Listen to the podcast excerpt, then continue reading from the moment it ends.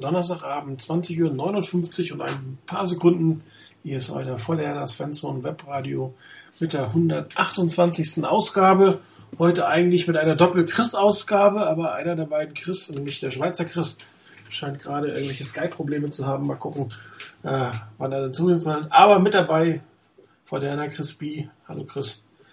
Hallo, schönen guten Abend. Wunderbar, wenigstens einer hört mich. Ja, die Schweiz, die Schweiz, war, warte, was mit der Schweiz passiert. Ja, die Vol Oh, Chris, bist du da? Hallo. Ja, bin da. Ja, wunderbar. Damit ist er auch da. Ein meiner Chris aus der Schweiz. Hallo, Chris. Guten Abend. Ja, die 49ers-Saison ist äh, inoffiziell eigentlich beendet, zumindest wenn es darum geht, äh, um die Playoffs mitzuspielen. Die 49ers stehen 2 zu 5, äh, zwei Divisionsniederlagen, ein Team was äh, relativ desolat ist durch die Bank weg, ein Coaching-Staff, was nicht in der Lage ist, die Qualität äh, der Seahawks in irgendeiner Form zu matchen. Ähm, ein Team, was vor zwei Jahren noch äh, einer der größten Super Bowl-Anwärter in der NFC war, ist jetzt eigentlich das äh, Team in der NFC, was am, mit der höchsten Wahrscheinlichkeit um den Nummer 1 Overall-Pick kämpfen wird. Hat alles Vor- und Nachteile. Ähm, aber für die Fans ist natürlich diese Saison erstmal eine wirklich äh, grausame Art und Weise, so wie es eigentlich, äh, ich weiß gar nicht, welche Saison das letzte so schlecht, aber ich will mal fast bis 2004 zurückgehen. Selbst unter ähm, Singletary und ähm, Nolan hatte ich den Eindruck, dass es nicht so schlecht war. Da hatte man zumindest das Gefühl, dass die Spieler gut waren und nur die Coaches es nicht hingekriegt haben. Jetzt sind irgendwie die Spieler nicht wirklich gut, beziehungsweise sie sind alt geworden und auch die Coaches ähm, sind irgendwie nicht in der Lage, gegenzusetzen. Trotzdem ähm, wollen wir natürlich darüber reden. Trotzdem geht die Saison weiter. Die 49ers haben noch neun Spiele vor sich. Ähm, die werden wir auch noch gemeinsam mit euch rumbringen. Und ähm, erstmal von euch die erste Einschätzung zum Spiel vom Donnerstag. Ähm, vielleicht, vielleicht noch ein, ein Eingangsstatement zu dem, was du gesagt hast. Ich finde, der größte Unterschied zu der Saison, der schlechteren Saison, die wir, oder an die man sich vielleicht erinnern kann, ist, ähm, in 2005 beispielsweise oder 2004 und auch 2005, da hat man damit gerechnet, dass es schlecht wird, weil die Voraussetzungen einfach grottenschlecht waren. Aber ähm, auch in der Saison haben wir natürlich viele Situationen gehabt ähm, oder viele in der Offseason ähm, viele Probleme gehabt. Aber irgendwie hat man nicht geglaubt, dass es so schlecht wird. Und ich glaube, das ist so das, was am meisten enttäuscht bei den Fans. Also mich zumindest. Ähm, ich habe nicht gedacht, dass man, ich habe ja okay, man, man wird schlechter sein als in den Jahren vorher, keine Frage, aber dass man so chancenlos ist und teilweise so vorgeführt wird, auch in den Spielen, halt das, glaube ich, was mir als Fan äh, diese Saison total verhagelt. Äh, ich glaube, in der nächsten Saison, selbst wenn man auch nicht so besonders gut wäre, dann könnte ich damit leben, weil ich weiß, okay, es ist ein Neuanfang, man muss das Team von Grund auf neu aufbauen. Und damit habe ich eigentlich ehrlich gesagt, muss ich sagen, in dieser Saison so nicht gerechnet. Das ist erstmal mein Eingangsstatement, aber vielleicht der andere Chris zum, zum Spiel erstmal. Ja, danke schön. Ähm, ja, das Spiel für mich, ich habe versucht wach zu bleiben äh, und mir das Spiel live anzusch anzuschauen. Ähm, nach, dem, nach der ersten Serie war die Motivation, mich da irgendwie gegen die Müdigkeit anzukämpfen, nicht mehr so wahnsinnig groß. Und äh, mit dem Touchdown von Marshall Lynch war die dann so ziemlich weg. Und ich habe gedacht, na gut, das kann ich mir auch am äh, Morgen nochmals anschauen. Ähm, ich habe es dann relativ früh am Morgen nochmals versucht. Ähm, bin wieder eingeschlafen bei dem Spiel, weil es mich so nicht motiviert hat, das zu schauen. Und wirklich in voller Länge, ähm, also auch das im Kondensmodus, habe ich es mir jetzt äh, heute Abend kurz angeschaut, ähm, um dann wirklich mal so ein bisschen alle Szenen gesehen zu haben. Ähm, leider ist meiner Meinung nach genau das eingetreten, was wir letzte Woche mal so ein bisschen befürchtet haben, ähm, nämlich dass man irgendwie eine riesige Unsicherheit gegen die Seahawks verspürt ähm, und dieses das Spiel relativ bald mal ähm, in Bahnen gelenkt wird, wo man in der aktuellen Verfassung der 49ers eigentlich nicht mehr damit rechnen muss, äh, dass man das dreht oder dass da irgendwas Positives rauskommt. Ähm, was ich beispielsweise überhaupt nicht verstanden habe, ist, dass man eigentlich in den letzten zwei Wochen ähm, Verbesserungen gesehen hat, wenn man Under Center spielt. Die ersten drei Snaps sind Shotgun Snaps. Ähm, welche Überlegung dahinter steckt, das, ich verstehe es irgendwo nicht, dass man sagt, okay, die erwarten jetzt vielleicht das. Ähm, na gut, aber ich spiele das deutlich besser. Also weshalb spiele ich dann nicht das, was zwar vielleicht etwas erwartet wird, aber mir deutlich besser liegt. Also irgendwie solche Dinge habe ich das ganze Spiel über ähm, so ein bisschen das Gefühl gehabt, es ist relativ oft, ich weiß nicht, überlegen die Coaches fast zu viel oder überlegt man halt wirklich zu wenig. Ähm, und also ist eigentlich noch bis zum, bis zum 10 zu 0 habe ich, hatte ich dann auch noch ab und an das Gefühl, da könnte aus gewissen Elementen, wie, die man versucht, was werden, nur man hat einfach nicht genug von diesen Elementen irgendwie aneinander rein können. Ähm, das Spiel war danach äh, ziemlich schnell wirklich vorbei und dann kamen dann auch wieder so brockenweise. Ich glaube, einmal drei Pässe hintereinander, wo man gedacht hat, okay, wo waren die zuvor? Es waren, glaube ich, zwei auf, auf äh, Vernon Davis, einer auf, auf äh, Anquan Baldwin, die, die super waren. Aber einfach davon hat in dieser Saison oder bringen die 49ers in, der, in dieser Saison viel, viel zu wenige Plays äh, miteinander auf, oder hintereinander aufs Feld, dass man irgendwo sinnvollerweise und regelmäßig in die Punkte kommt. Ich glaube, nach diesem Spiel habe ich mal eine Statistik gesehen, dass wir, glaube ich, irgendwie 14 Punkte pro Spiel machen oder, oder so.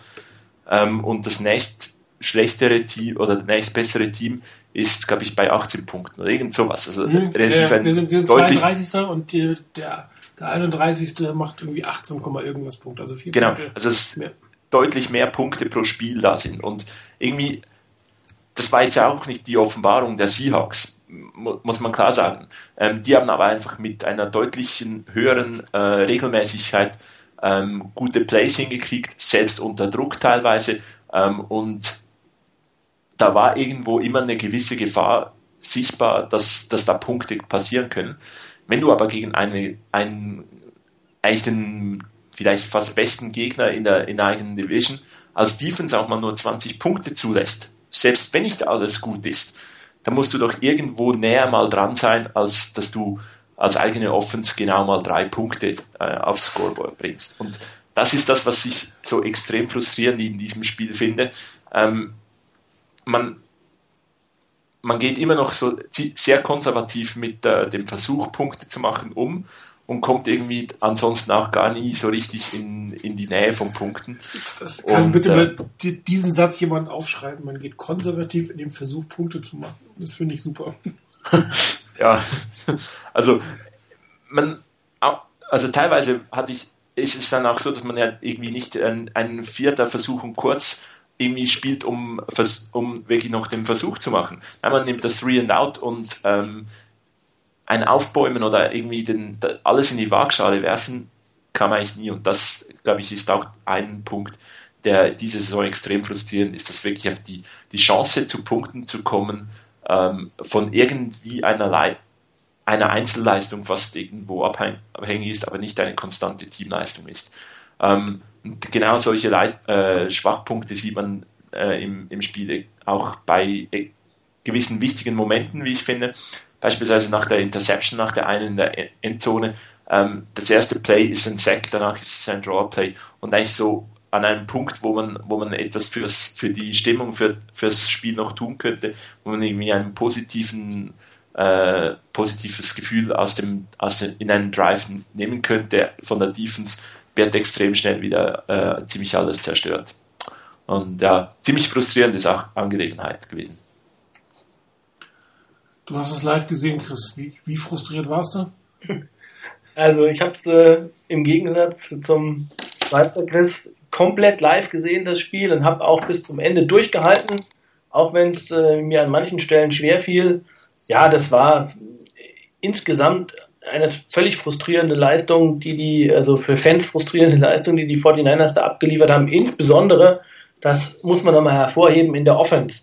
Ähm, es gab sogar ein paar ähm, Szenen und auch Phasen im Spiel, in denen ich die Defense gar nicht so schlecht fand, muss ich ehrlich gestehen. Ähm, ja, Marshall Lynch hat äh, ein paar gute Läufe gehabt, keine Frage, und ähm, das äh, hat sich dann auch in der zweiten Halbzeit ein bisschen gesteigert. Äh, in der ersten Halbzeit hatten die hatten die ähm, Seahawks insbesondere diesen ersten Drive, der da gleich zu Punkten geführt hat, äh, der problematisch war, aber äh, in der zweiten Halbzeit war es eben deshalb auch so problematisch, weil ich hatte den Eindruck, irgendwann hat man gemerkt, dass die 49ers Defense zum einen mal äh, aufgrund dessen, dass die Offense ja nichts auf die Reihe bekommen hat, man musste ja immer nach drei Plays schon wieder aufs Feld. Also das macht sich dann einfach bemerkbar, weil man keinerlei Möglichkeit hat, mal zu regenerieren. Ähm, das merkt man dann eben gegen Ende des Spiels und ich glaube auch spätestens äh, in diesem einen Drive, dass wir, die 49ers hatten in der Offense einen vernünftigen Drive, das war dieser in der zweiten Halbzeit, äh, ich glaube der zweite Drive in der zweiten Halbzeit, wo man mal einen langen Drive hinbekommen hat, eine vernünftige Serie gespielt hat und man steht mit Vierter und Zwei äh, in der Red Zone und äh, man entscheidet sich dann in dieser Situation beim Stand von 17 zu 0 das Field Goal zu machen. Äh, also spätestens da wäre ich auch als Defense-Spieler, dann hätte ich gesagt, also Leute, jetzt hakt's aus, jetzt verstehe ich es nicht mehr. Wir haben nichts auf die Reihe bekommen, wir haben Punkt, äh, Chance, Punkte zu machen, ob wir das Spiel jetzt mit äh, 17 zu 0 oder, oder 20 zu 0 oder 20 zu 3 verlieren, das ist eigentlich völlig egal. Aber dass man in dieser Situation nicht versucht, den Touchdown zu machen, äh, ist mir völlig schleierhaft. Und da würde ich dann auch als Spieler äh, spätestens dann wahrscheinlich irgendwo innerlich äh, kündigen. Ja, das war eine Situation, konnte ich nicht nachvollziehen. Und insgesamt war das einfach in der Offense gar nichts. Also äh, ich hatte immer das Gefühl, dass die Seahawks schon vorher wussten, was kommt. Also bevor die 49ers überhaupt den Spielzug angesagt haben. Also ähm, die waren auf alles vorbereitet. Ob das jetzt daran liegt, dass das tatsächlich, wie wir ja auch immer schon so spekuliert haben und wie auch geschrieben ist, an der sehr, sehr simplen Offense liegt oder ob man äh, einfach extrem gut vorbereitet war ähm, auf das, was die 49ers machen bei den Seahawks. Das hat man ja in den Jahren vorher auch schon gesehen, dass die Seahawks einfach unglaublich gut in der Vorbereitung sind. Äh, das ist natürlich von außen ziemlich schwer zu sagen, aber das Ergebnis ist entscheidend für mich als, als äh, Fan und das war unterirdisch. Und äh, für mich eigentlich auch, und das haben wir in den letzten, in den letzten Wochen ja auch gesehen, ähm, gegen schlechte Teams können die 49ers mithalten, sage ich mal, und vielleicht auch mal ein Sieg, springt auch mal ein Sieg raus. Aber gegen gute Teams haben wir einfach keine Chance. Ähm, und meiner Meinung nach ist der Punkt erreicht, wo man an unterschiedlicher Stelle im Verein natürlich mit unterschiedlichen Voraussetzungen sich darüber Gedanken machen muss, wie man die Saison, Saison zu Ende bringt und wie man einen Blick auf die nächste Saison schon äh, wagen sollte. Ähm, das ist natürlich, wie gesagt, aus unterschiedlicher Perspektive zu sehen. Ein Coach wird das nicht tun, aber eigentlich an der Spitze des, des Vereins, wenn ich also da was zu sagen hätte, dann würde ich mir spätestens jetzt Gedanken machen, äh, unter welchen Szenarien ich denn die, ähm, wenn je nachdem wie die Saison ausgeht und wie das zu Ende geht, äh, was ich dann für, für Schritte einleiten würde, ähm, um das Team in der nächsten Saison in eine andere Richtung zu führen.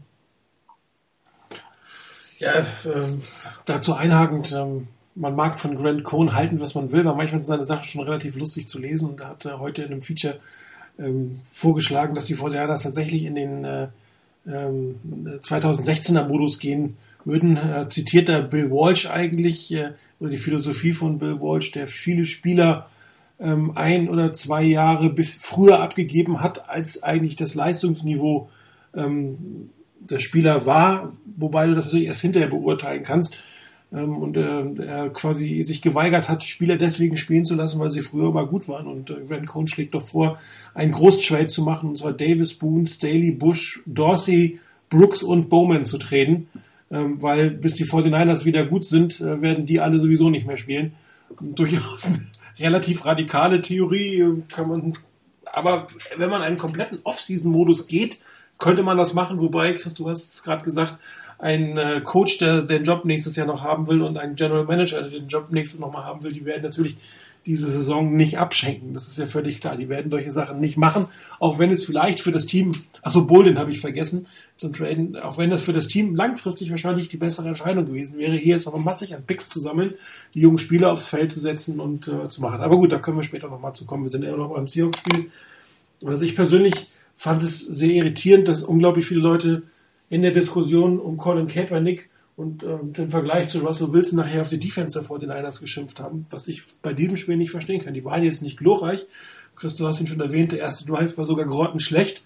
Danach hatten sie aber eigentlich nur noch ein übles Play, das war der lange Touchdown, den man kassiert hat und den hätte man nicht kassieren müssen, wenn die 49ers Offense vorher es tatsächlich geschafft hat, an der 36 Yards stehend von den, von den Seahawks mehr draus zu machen, als zu panten nach einem 5 Yards Verlust. Äh, dann danach kam gleich dieser lange Pass und das war für mich eigentlich die entscheidendste Situation ähm, im ganzen Spiel, weil hier hätte man noch was drehen können. Die 49ers haben 10 zu 0 zurückgelegen. Das kann einem zu Hause durchaus mal passieren. Wenn du dann allerdings äh, Mitte des zweiten Quarters die Chance hast, hinten ranzukommen, Punkte zu machen, dann sollte man das vielleicht auch nutzen. Ich habe hier mal kurz ähm, drei Bilder. Also ich habe heute keine Plays, ich habe nur drei Bilder gemacht, weil ich das einfach gerne verdeutlichen würde. Ähm, ein, das ist die Antwort Nummer 17, die von Ernst hatten. Erst und 10 an, an das Seahawks 36.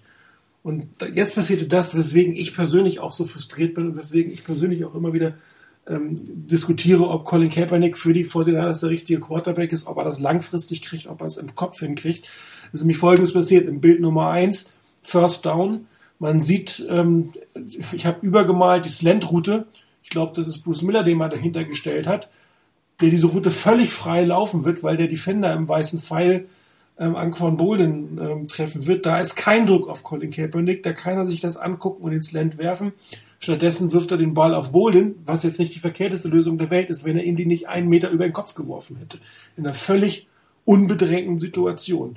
Nächstes Play, wieder völlig unbedrängte Situation. Das ist diesmal Bolden, der den Slant läuft. Er wirft ihn nicht Colin Kaepernick wirft den Ball nicht, wird dann weggedrängt und macht einen Rollout. Völlig, völlig überflüssige Situation.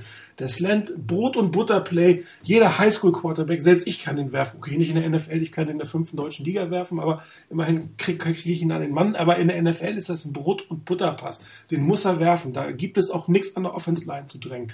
Er rennt in seinen eigenen Offense-Liner und geht dann äh, an der Seitenlinie ins Aus. Das nächste Play, was kommt, ist ein Delay of Game. Das habe ich jetzt nicht als Foto gemacht, aber da gab es keinen Grund, ein Delay of Game zu nehmen. Die Defense stand in einer 1 zu 1 Situation. Wer dann Audible machen will, bitte gut. So, 5 Yard kassiert, raus aus der Field Goal Range. Nächste Play, Screen auf ähm, Reggie Bush. Man sieht Reggie Bush, wo er ihn den Ball hinwirft. Ein Screen in den Lauf werfen. Da hätte er mindestens 5, 6, 7, vielleicht sogar 10 Yards machen können. Vielleicht keinen First Down, aber zumindest wären sie wieder in Field Goal Range gekommen und statt 10 zu 0 hätte es vielleicht 10 zu 3 geheißen. Wenn es alles geklappt hätte, 10 zu 7 und der lange Touchdown wäre nicht passiert. Und das sind die Momente, die mich echt frustrieren, wenn du einen Quarterback hast, der 12 Millionen Dollar in seinem fünften Jahr in der NFL und der macht diese Pässe nicht. Und dann kann das auch nichts werden. Dann weißt du auch irgendwann als Coach nicht mehr, was du machen willst. Dann möchte ich nicht hören, die Coaches und alles. Wenn ein Quarterback diese einfachen Dinge nicht kann, dann ist er der falsche Mann auf dieser Position. Und bei Colin Kaepernick ist das im Kopf. Er kann den Ball ja werfen. Ist ja nicht so, dass er sonst nicht ankommt. Das ist eine reine Kopfsache. Das ist genau das, was wir letzte Woche diskutiert haben. Kann Colin Kaepernick im Kopf so ein Spiel bestreiten? Und gegen die Seahawks kann er das offensichtlich nicht. Und wir werden mal sehen, gegen welche Gegner er das noch kann. Und hier kann mir keiner erzählen, dass die O-Line scheiße ist oder dass der, dass, dass der, ähm, dass die Coaches scheiße sind. Und davon gab es noch mehrere Situationen in dem Spiel. Ein paar gute Sachen sind angekommen. Nur zwei gute Bälle bei einem Spiel, wo du 20 Punkte kassierst, reichen leider nicht. Und die 20 Punkte gegen die Seahawks kannst du zu Hause mal kassieren. Die findest man nämlich nicht so schlecht. Und dann, dann musst du dir wirklich überlegen, wo gehst du hin, Team? Quo vadis? Was passiert 2016? Wirst du noch in der, wird dein Quarterback noch in der Lage sein, diese Sachen vernünftig zu spielen oder wird er sie nicht vernünftig spielen können? Und wenn die Antwort Nein ist, so leid es mir tut, egal was für ein cooler Typ er ist, egal ob er uns ins NFC Championship Game geführt hat, im Super Bowl, hat er nicht alleine getan, aber er war der Quarterback. Aber es geht offensichtlich momentan nicht. Ich kann euch gar nicht sagen, warum. Wahrscheinlich kann das euch nicht selber nicht sagen, warum.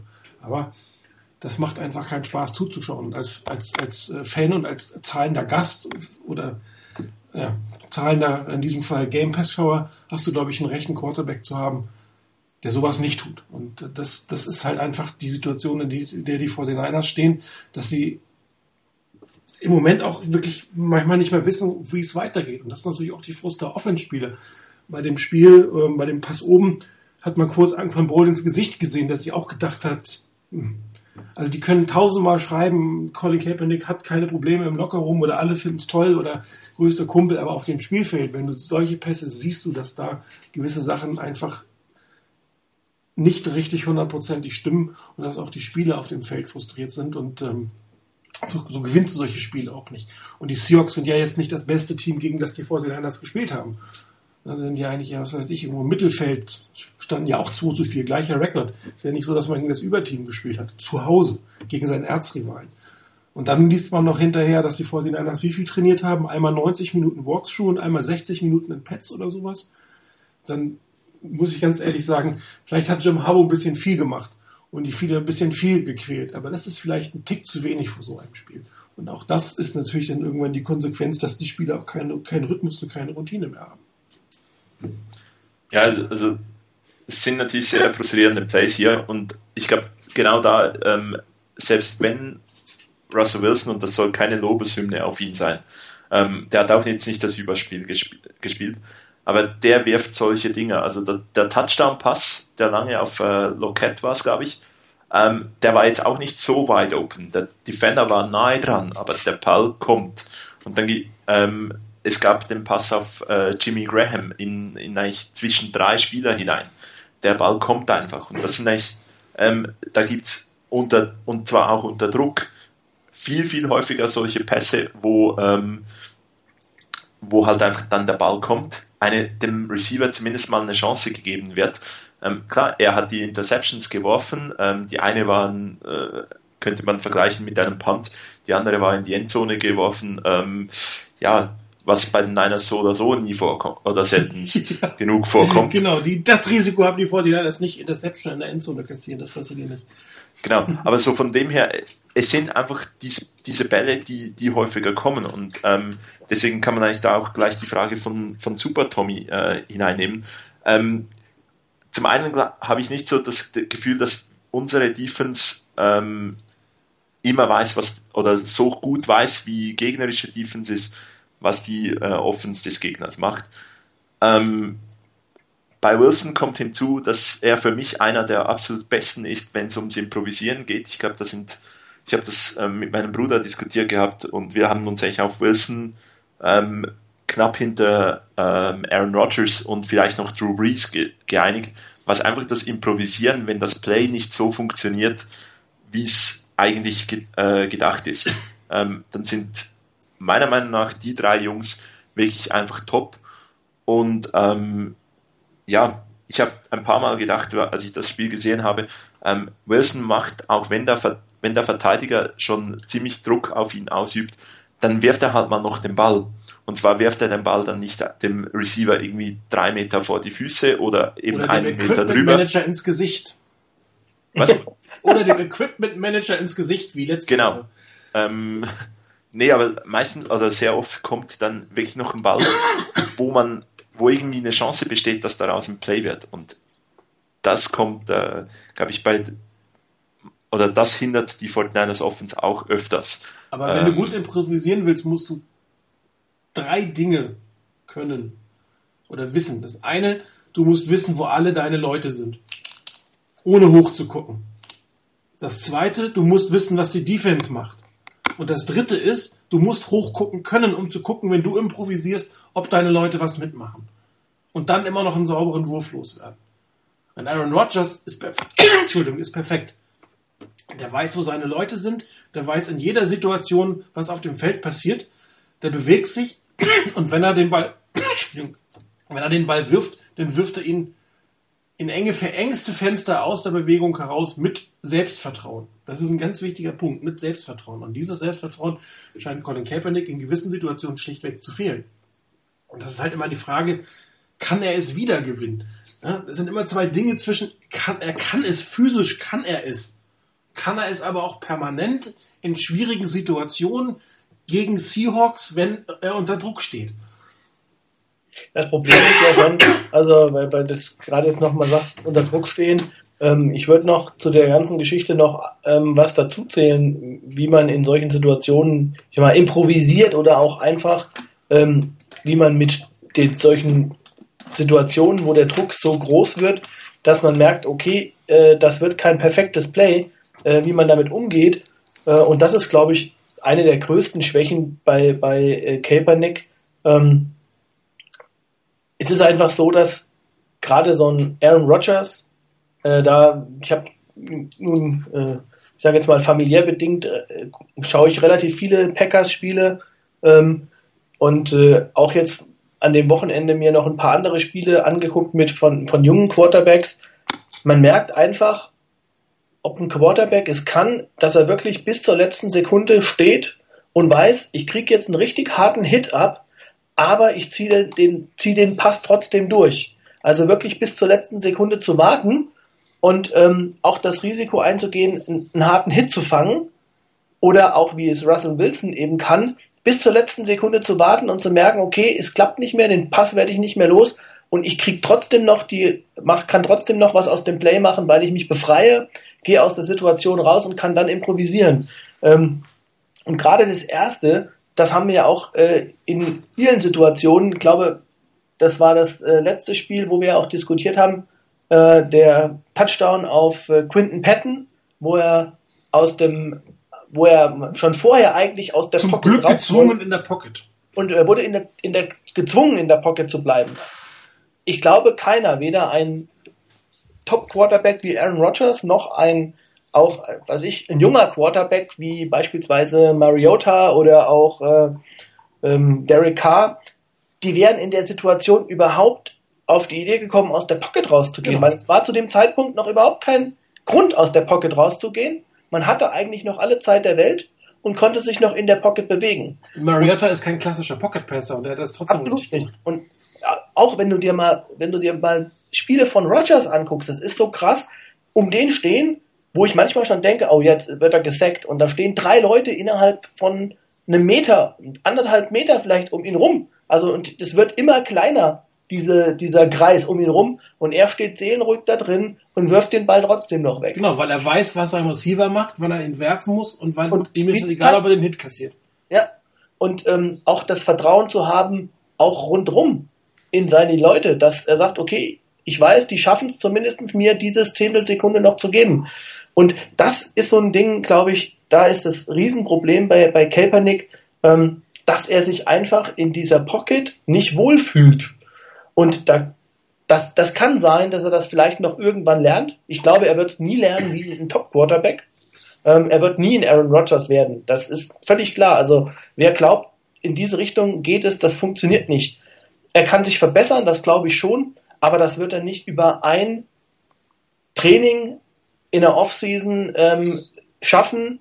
Vor allen Dingen, und das ist natürlich auch wieder ein Vorwurf, wo ich sage, da greift dann eben ein Rädchen ins andere es ist natürlich verdammt schwer, sowas zu lernen, in der Pocket zu bleiben, in der Pocket zu sein und auch dann den Pass zu werfen, wenn ich hinter so einer Grotten O-Line stehe. Das ist ungefähr so, wie wenn ich Skifahren auf der Buckelpiste lerne.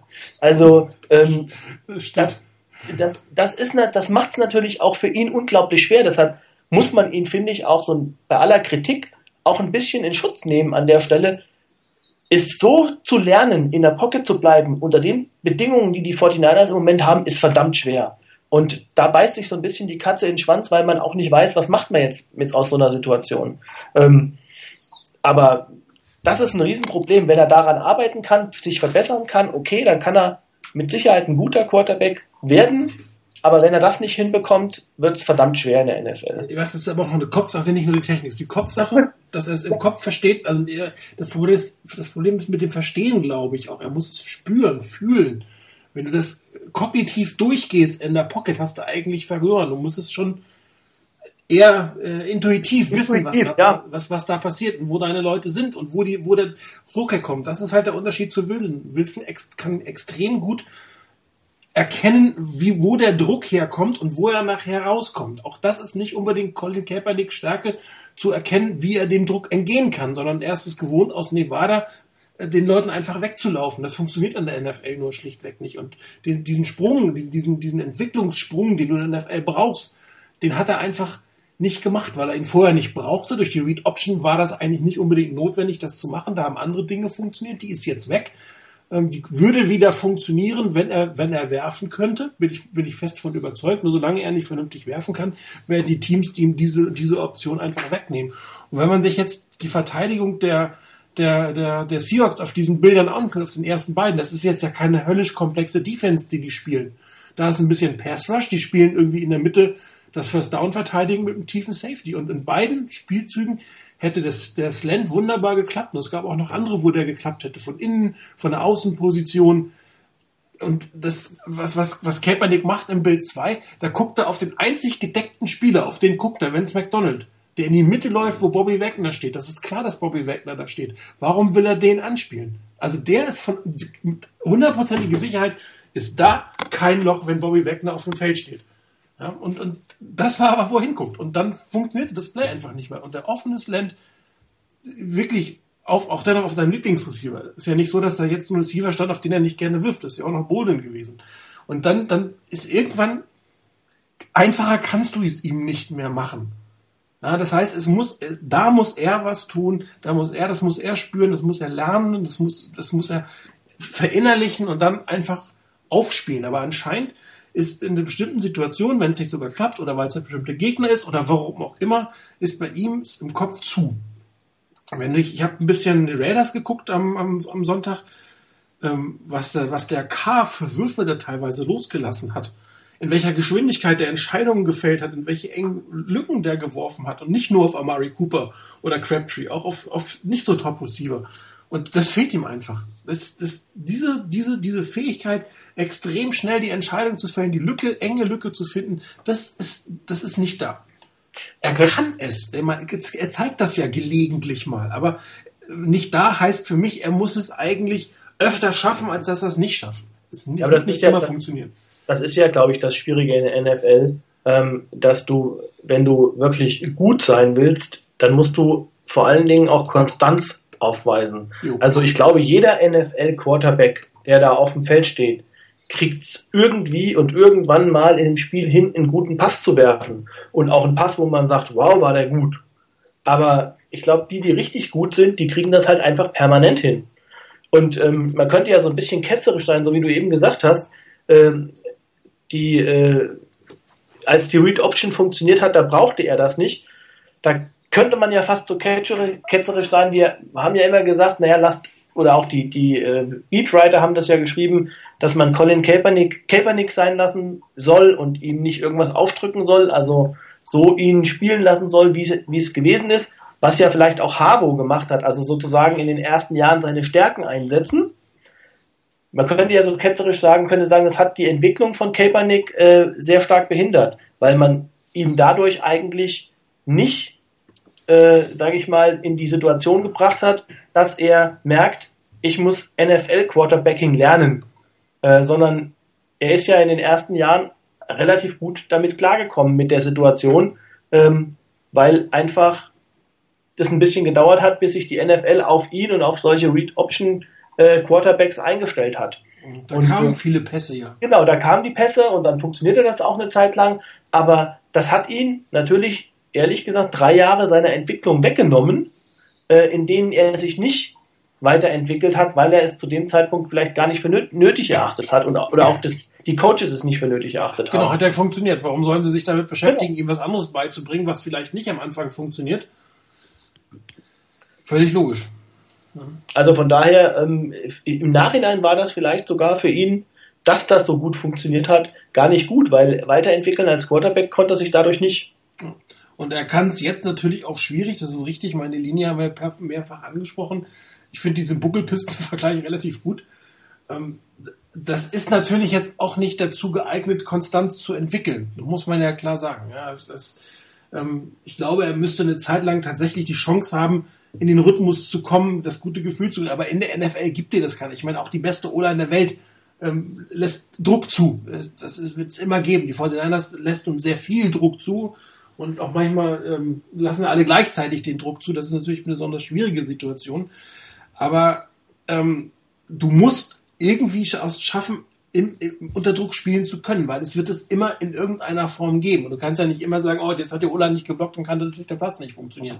Oder das Laufspiel hat nicht funktioniert. Also die Skill-Position-Player, die entsprechend bezahlt werden, ähm, müssen in der Lage sein, mit, mit Situationen, die halt nicht zu 100% funktionieren, zurechtzukommen. Es hilft natürlich, wenn diese Situation öfter mal vorkommt, wo alles klappt, um einfach das, das, den Rhythmus zu bekommen, das Selbstbewusstsein zu kommen, was du brauchst, zu sehen, was funktioniert und was nicht funktioniert. Nur ähm, im Moment ist es ja nicht da, das heißt, es muss irgendwie einen anderen, es irgendeinen anderen Weg geben. Das, die Frage ist ja auch immer, ist es, wenn es wirklich eine Kopfsache ist, das kannst du ja auch nicht abtrainieren. Du kannst ja nicht einem sagen, ja, jetzt hör mal auf zu denken. Oder jetzt nimm das mal, hab mal keine Angst davor. Oder sei mal nicht so unsicher. Das funktioniert einfach nicht. Wenn das so geht, dann würden die meisten Menschen irgendwie, keine Ahnung, äh, äh, zum Übermenschen mutieren, wenn du einfach sagen könntest, mach das mal nicht. So nicht. Das, das ist, äh, du musst es trainieren und manche Menschen werden manche Dinge so nicht lernen. Das ist nun mal ganz normal. Und bei ihm hat man halt jetzt nicht unbedingt das Gefühl, dass er, dass, dass er diesen, diese, diese mentale Barriere durchbrechen kann. Ich weiß gar nicht, wer das geschrieben hat. Äh, zwei, mehr als zwei gute Spiele am Stück gibt es von ihm eigentlich nicht. Und immer wenn es irgendwie wirklich schwierig wird, dann sieht das auch sehr schlecht aus. Also das sieht ja immer nicht nur ein bisschen schlecht aus, dann sieht es auch immer gleich ganz schlecht aus. Ja. Klar, die 49ers, wenn die, wenn die O-Line anders äh, spielen würde, da gibt es gleich auch noch äh, eine Anekdote zu. Ich weiß nicht, ob ihr das gelesen habt, dass ähm, ich, Tom Sula und Gib Christ gesagt haben, dass es keine Veränderungen in der O-Line geben wird. Also sprich, dass man Silberman und äh, Trenton, Trenton Brown, glaube ich, ne, nicht spielen lassen wird in absehbarer Zeit. Dann frage ich mich jetzt natürlich, was die große Ankündigung von letzter Woche bedeutet, dass es Änderungen geben soll im Team.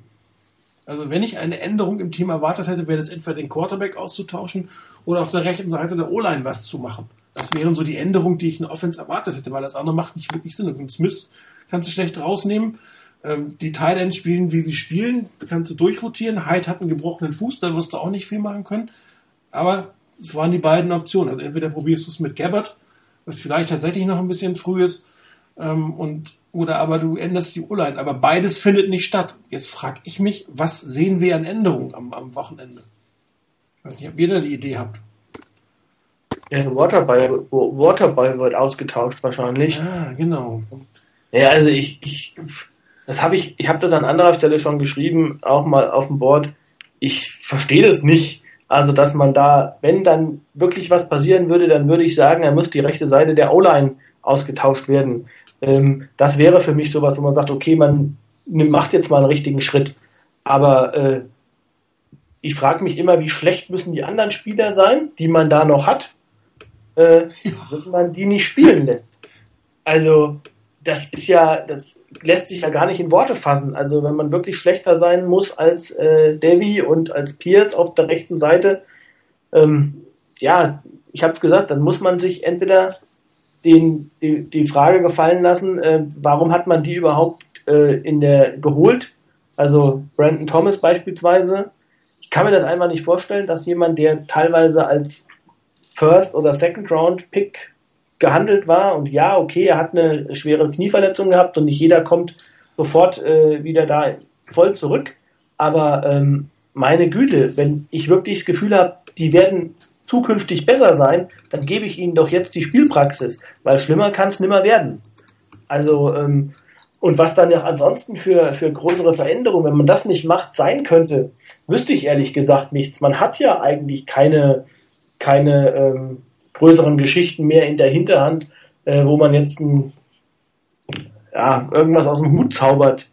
Ähm, ich, also ich, ich kann mir überhaupt keinen Reim drauf machen. Ich kann mir allenfalls erklären, dass das eine Ente war. Tja, super. Das ist natürlich genau das, was die, was du als ähm, Fan haben willst. Super schlechtes Spiel. Alle kündigen Veränderungen an und am nächsten Wochenende sieht es genauso aus wie vorher. Also das ist eine größere Verarsche, kannst du eigentlich kaum, kaum ich, haben. Ne? Also spiegelt aber meiner Meinung nach so ein bisschen die Situation wieder bei den 49ers. Ja, vor allen Dingen, eigentlich wäre ein Tweet von äh, Jet York echt völlig, völlig gewesen, weil das Spiel ja noch schlechter war als letztes Jahr. Hm, und äh, da war, kam dann allerdings nichts. Wobei jetzt ja von mehreren äh, Beatwritern ja durchaus gehört hat, dass es äh, ganz oben rumort und ganz oben wird jetzt in diesem Fall York und nicht Balky sein. Ähm, kann, kann natürlich sein, dass, dass er doch ähm, das jetzt erstmal laufen lässt und dann auch am Ende vielleicht einen Grund zu haben, Sachen zu verändern. Ich meine, wenn du jetzt quasi ähm, Sachen, Sachen erzwingst von deinen Coaches und deinen General, General Manager, die funktionieren auch nicht, könnt ihr immer noch sagen, naja, du hast es mir ja gesagt. Und da York ja eigentlich nie schlecht in der Presse stehen möchte, was ihm zwar nicht so gut gelingt, aber trotzdem versucht das immer wieder, ähm, kann es natürlich sein, dass er das jetzt tatsächlich laufen lässt und dann sagt, hier, ähm, ihr habt es nicht geschafft, an der Saison was zu machen, dass man dann irgendwie äh, eine Begründung sucht, was zu verändern. Weil wenn die Saison so weitergeht, fällt es mir schwer zu glauben, dass selbst ein York nichts verändert. Also das, das kann einem NFL-Owner, sowas kann einem nicht gefallen. Also das kann nicht das Ziel sein, dass sein Team, das kostet ja auch Geld. Ich meine, das kommt trotzdem dazu, bezahlt sie ja. Wenig bei den 49ers. Das billigste Coaching-Staff der Liga. Ja, aber die Spieler kosten Geld. Die bezahlst ja. du ja auch. Und du bezahlst sie relativ viel. Ich meine, die haben, die 49ers haben deswegen so viel Salary Cap Platz, weil viele Spieler nicht mehr da sind, wo, wo die Föderalen jetzt nichts für können, dass sie nicht mehr da sind. Aber wir haben es immer wieder gesagt, er mag cheap auf der einen Seite sein, aber das Team, das, das wird am Maximum bezahlt. Da wird es natürlich auch ein Stück weit Leistung und, und Gegenwert haben. Und äh, lächerlich machen will man sich ja auch nicht. Also wenn das so weitergeht, müssten natürlich auch bei den 49ers irgendwelche größeren Änderungen kommen. Und das kann natürlich sein, dass man jetzt hier zwar mal ein bisschen mit dem, mit dem äh, den Staub aufwirbelt, aber dann sagt Coaching Staff, mach mal so weiter, dann habe ich einen Grund, dich zu feuern. Das kann natürlich sein, weiß ich nicht. Wo ist denn der andere Chris? Der hört äh, gespannt zu. Ähm, ja, äh, es hat verschiedene Dinge gegeben, äh, die, zu denen ich gerne noch was Kleines gesagt hätte, aber ich bin mit eigentlich so ziemlich allem einverstanden. Ähm, ja, die großen Veränderungen. Vielleicht gibt's äh, Gatorade mit äh, Orangengeschmack statt äh, Zitrone. Das oder ist irgend sowas. übrigens mit Orangengeschmack. Ich hätte lieber Zitrone. Okay. ja, wie gesagt, äh, ob es dann besser wird, ähm, vielleicht ist dann ist die Drohung dann möglich, dass man in der rechten Seite der Offensive Line sagt, wenn ihr nicht besser spielt, müsst ihr mehr von dem Zeug saufen. ja, genau. ähm, ja äh, nee, also große, große Veränderungen bin da ganz bei euch. Also speziell in der Offensive Line. Ähm, ist jetzt ja nicht so, dass du irgend, dass es irgendwie so okay Leistungen war von, waren von, äh, von Pierce, Davy, wo du sagen musst, okay, wenn du die jetzt plötzlich rausnimmst, äh, was machst du mit deren Selbstvertrauen? Ähm, ich glaube, wenn irgendeiner von denen jemals eine Minute Gamefilm von sich sehen und da, dabei vielleicht hoffentlich nicht gerade die Minute, wo sie mal jemanden blocken, ähm, dann müssten die sich sicherlich auch fragen, okay, oder müssen die erkennen, äh, dass, dass sie da nicht so wahnsinnig toll drauf sind. Und dann ist wirklich die Frage, weshalb nicht mal einen Brandon Thomas, da habe ich zwar jetzt irgendwo gelesen, dass er, glaube ich, in der äh, Preseason auch nochmals eine kleine Verletzung gehabt hätte. Ähm, das kann vielleicht auch so wieder ein bisschen sich in dieses äh, in diese Saison hineinziehen. Ähm, aber auch mal Trenton Brown, der ja in der Offseason oder in der Preseason ganz gut ausgesehen hat.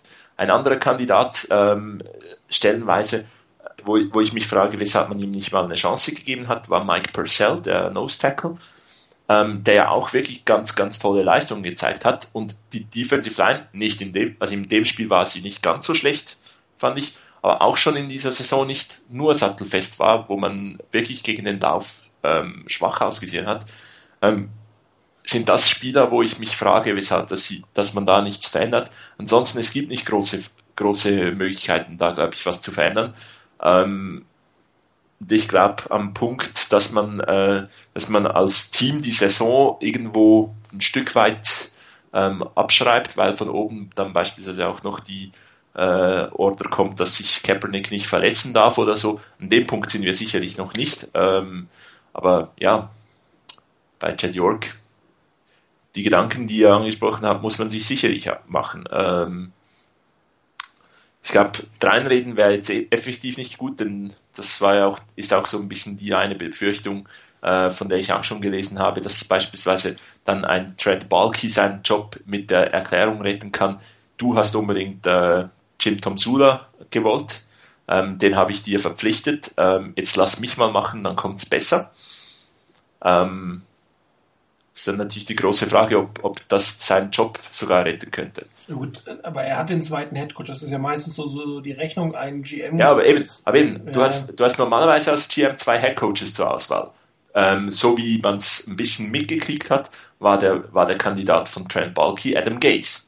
Ähm, den man dann aber entweder, weil halt Chad York darauf bestanden hat, dass Jim Tom Sula Defensive Coordinator wird, nicht gekommen ist, oder weil Jim, äh, Chad York darauf dann plötzlich gesagt hat, nee, nicht den anderen holen, sondern ich will äh, Jim Tom Sula als Head Coach. Ähm, wenn das natürlich dann effektiv so gelaufen ist, dann könnte sich vielleicht, je nachdem, äh, Trent Balky da rausreden, dass er sagt, du hast eigentlich den Head Coach ausgesucht, ähm, lass mich den nochmals aussuchen, gib mir diese Chance. Wenn ich, wenn du dich nicht einmischst, ähm, dann schaffe ich das. Das kann man natürlich dann etwas netter ausdrücken, um nicht gleich um die Entlassung zu betteln. Äh, betteln. Aber ähm, das, die, die Befürchtung habe ich schon mal wo gelesen und das bei den durchaus zwischendurch kuriosen Entscheidungen und Kommentaren von Chad York äh, könnte ich mir sogar noch vorstellen, dass das vielleicht funktionieren könnte. Wobei er ja jetzt auch nicht nur wegen des, der Coaches-Geschichte unter Druck steht, ähm, er hat ja gerade mal, weiß nicht wie viele Millionen von, von Yorks Geld verschwendet durch Free Agent Signings, die es alle nicht aufs Roster geschafft haben. Ähm, seine Draft-Strategie stellt sich inzwischen als desaströs raus. Also du hast ja noch mehr Aufgaben als General Manager, als nur den Head Coach zu äh, bestimmen. Und in Summe würde mich es tatsächlich wundern, dass er es nochmal ähm, versuchen dürfte, weil die Fortinanders tatsächlich, glaube ich, eine neue Draftstrategie brauchen. Und ich habe ja schon mal gesagt, ich würde ja befürchten, wenn, wenn die 49ers irgendwie eine Top 3 Picks haben und eine Top 3 Quarterbacks bekommen können, dass das nochmal weggetradet wird, um irgendwie 27 Sechstrunden Picks zu haben, wo man irgendwelche Potenzialkandidaten mit draften kann. Ähm, für den ACL Club. Für den ACL Club, genau, weil man hat ja dann genug Geld, bei der Salary Cap, dass man irgendwie 20 Leute auf der Non-Football Injury haben kann, weil die ja vielleicht zukünftig dem Team irgendwann mal eventuell was helfen können. Ich glaube, ähm, die Zeiten sind vorbei für die 49ers. Die 49ers brauchen Impact-Spieler sofort. Die haben sie eigentlich für diese Draft gebraucht. Nächste Draft ist es eigentlich ähm, noch ganz äh, viel dringender. Ich meine, sie haben ja einige junge Spieler mit Potenzial, die darf man, das darf man nicht außer Acht setzen. Ist ja nicht so, dass das gesamte Roster von oben bis unten schlecht ist. Es ist alt bei einigen Spielern. Ich habe sie ja gerade genannt, weil Cohn sie traden wollte. Gut, aber alt. Ähm, es geht aber auch gut und jung, wobei die natürlich noch ähm, etwas an der Minderzahl sind. Aber genau das, das ist schon für mich auch ein Punkt. Ähm, deshalb würde ich das auch noch ein bisschen anders sehen. Wir haben ja häufig die Vergleiche auch auf dem Board gehabt mit der Situation 2004. Also ähm, ich glaube, da war es noch ein bisschen anders. Also 2004 war für mich noch eine Situation, wo äh, das Team schlechter war, weil da waren die Spieler, die noch gut waren auf dem Roster, die waren alt. Und es war absehbar, dass die nicht mehr lange da waren. Natürlich hatte man auch da ein paar gute junge Spieler, aber ähm, meiner Meinung nach war das insgesamt das Talent-Level damals nicht so hoch wie jetzt. Und ähm, also ich glaube schon, dass man ein paar gute Spieler hat. Deshalb wäre es mir ja auch so wichtig, dass die auch in dieser Saison schon Erfahrung sammeln können, weil äh, warum bis nächstes Jahr warten, äh, ihnen da irgendwo Spielmöglichkeiten und auch Einsatzzeit zu geben, äh, was kann man ihnen auch jetzt geben? Ich bin da voll dabei. Ich glaube nicht, dass es äh, so eine Radikallösung Sinn machen würde, wie Grant Cohn vorgeschlagen hat, selbst wenn man es könnte.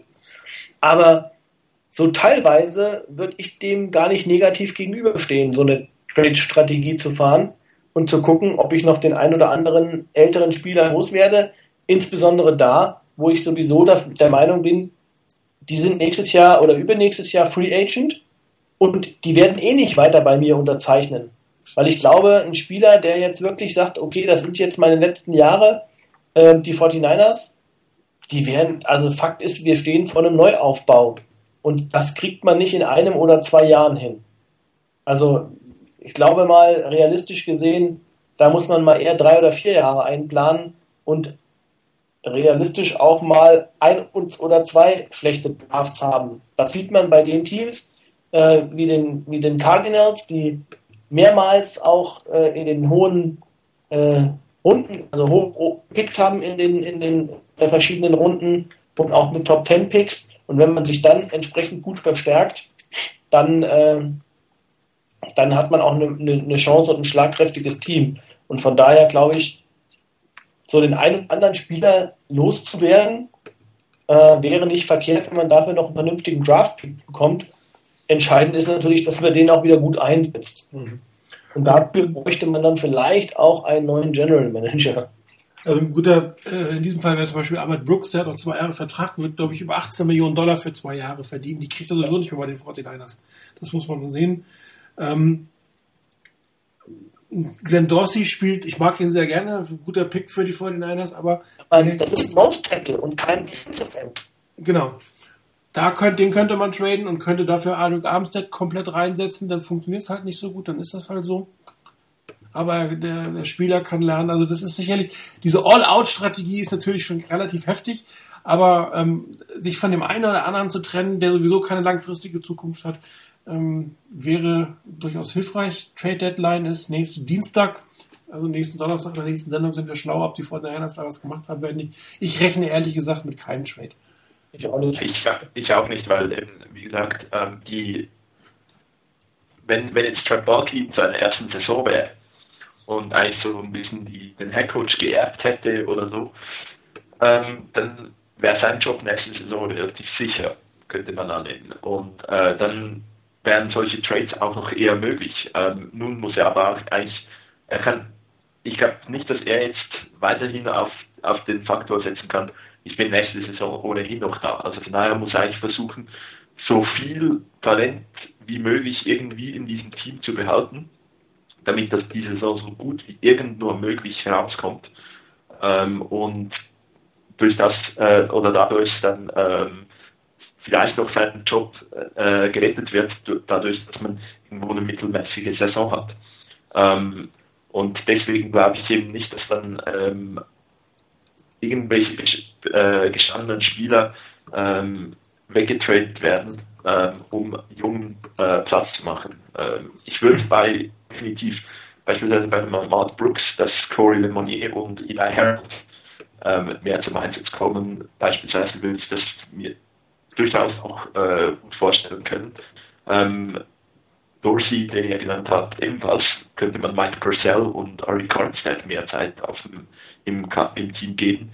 Ähm, bei Alex Boone ähm, wäre ich beispielsweise auch noch ein bisschen, bisschen hin und her gerissen. Ich meine, noch schlechter oder noch mehr die Offensive Line destabilisieren, wäre ich äh, auch nicht ganz so toll. Aber vielleicht würde man für ihn noch am ehesten was kriegen. Ja, wobei er aber ein Kandidat ist, den ich fast sogar resignen würde, weil sonst äh, Chris, müsstest du den ja auch noch ersetzen, zusätzlich zu den beiden Problemen auf der rechten Seite.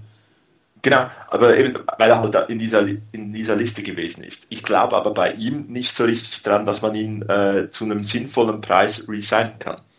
Ähm, weil A hat es, hat es durchaus schon den einen oder anderen, ähm, die eine oder andere Situation gegeben, wo er etwas aufmüpfig geworden ist ähm, und halt, äh, ja, er sieht vielleicht auch die Chance, dass er an einem anderen Ort äh, in einer besseren Situation spielen kann.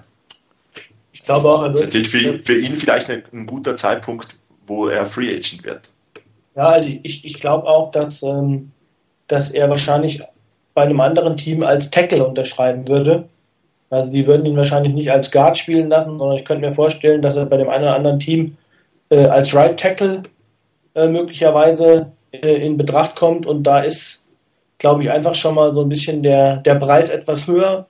Und ähm, man hat ja gesehen, was teilweise in der, in der Offseason für, für ähm, Angebote über den Tisch gegangen sind. Also ich habe da auch Bedenken. Ich kann mir schon vorstellen, dass er wahrscheinlich eher äh, dahin geht, wo das Geld ruft. Und wenn er dann noch zu einem Team kommt, was ein bisschen bessere Aussichten hat als die 49ers, dann glaube ich schon, dann wird er, werden wir ihn nicht da bei den 49ers sehen. Die einzige Chance wäre, dass man ihn mit Geld zuwirft. Wenn man ausreichend hat, nicht. Ja, ja, ich habe mir gerade mal äh, die, nicht, das, das Roster von 2004 angeguckt. Das ist ja wirklich nicht schön. Wie bitte? Ich gucke mir gerade das Roster von 2004 an. Das ist ja wirklich nicht schön. Ja, also wenn ich mir da überlege, ich weiß nicht, das war, ähm, da war äh, Peterson, glaube ich, noch einer von denen, die so Julian Peterson. Ja, genau. Ähm, Aber Plammer war noch einer der Leistungsträger. Plammer, ganz genau. Dann war Ingelberger, hat, glaube ich, noch als Linebacker gespielt. Ja. Ähm, in der O-Line hatte man ziemlichen Aderlass. Hat nicht, hat da Scott Craig noch gespielt? Nee, aber man hatte ähm, gedraftet, ähm, na, wie heißt er? Graham Harris. Smiley ist man, hat man gedraftet, ja, Graham Harris hat man gedraftet. Ja. Und man hat 2004 Rushan Woods gedraftet. Das passt noch genau in diese Saison mit rein. Ja. ja, das war übrigens das Jahr, in dem an dieser Stelle äh, Vince Wilfork an Nummer 16 äh, ged- gedraftet wurde, den eigentlich Originalpick, den die 49ers hatten. Da haben die 49ers zweimal nach hinten gedraftet. Erst den 16er Pick an New England und die haben dort Vince Wilfork geholt. Und äh, ich glaube, dann haben die 49ers nochmal nach hinten gedraftet und dann hat man an 31 Rashawn Woods geholt. Und Derek Hamilton an, äh, als in der, in der dritten Runde. Das waren die beiden Receiver, die man geholt hat. Der einzige Pick, der da tauglich war, war, äh, war Andy Lee in dem Jahr. Das Ja, stimmt. Sean, ja, Shante Spencer hat auch mal noch ein bisschen was gezeigt. Genau, ja, okay, das. So, Äh, aber nicht für einen Zweitrunden-Pick. ja. Ähm, ja, Justin Smiley war da auch noch dabei. Smiley war noch ein ganz guter, ja, stimmt. So Borger als Viertrunden-Pick auch irgendwo okay, aber nicht mehr. Also das war aber auch, war aber auch ähm, eine Situation, wo man ähm, auch da, zum Beispiel Soboaga hat, hat eine ganze Zeit lang auch gebraucht, bis er dann äh, dort spielen konnte. Und das waren das, das Roster, was man hatte, war natürlich äh, völlig ausgedünnt, dadurch, dass man ja im Jahr vorher unglaublich viele äh, Veterans aufgrund der Salary Cap Probleme entlassen, äh, entlassen musste.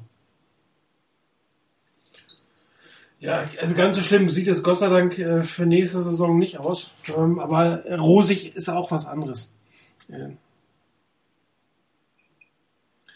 Ja, ähm, den Punkt, den du vorhin kurz angesprochen hast, ähm, dass man ja nächstes Jahr Geld hat, äh, um, um irgendwie ähm, Alex Boone beispielsweise zuzuschütten mit Geld. Ähm, nicht, nichtsdestotrotz würde ich an dem Punkt die eine Strategie von, von äh, Trent Balky ähm, weiterführen, dass man nämlich jedem Spieler irgendwo einen Wert gibt und dann den halt nicht irgendwo äh, zuschüttet mit und völlig überbezahlt.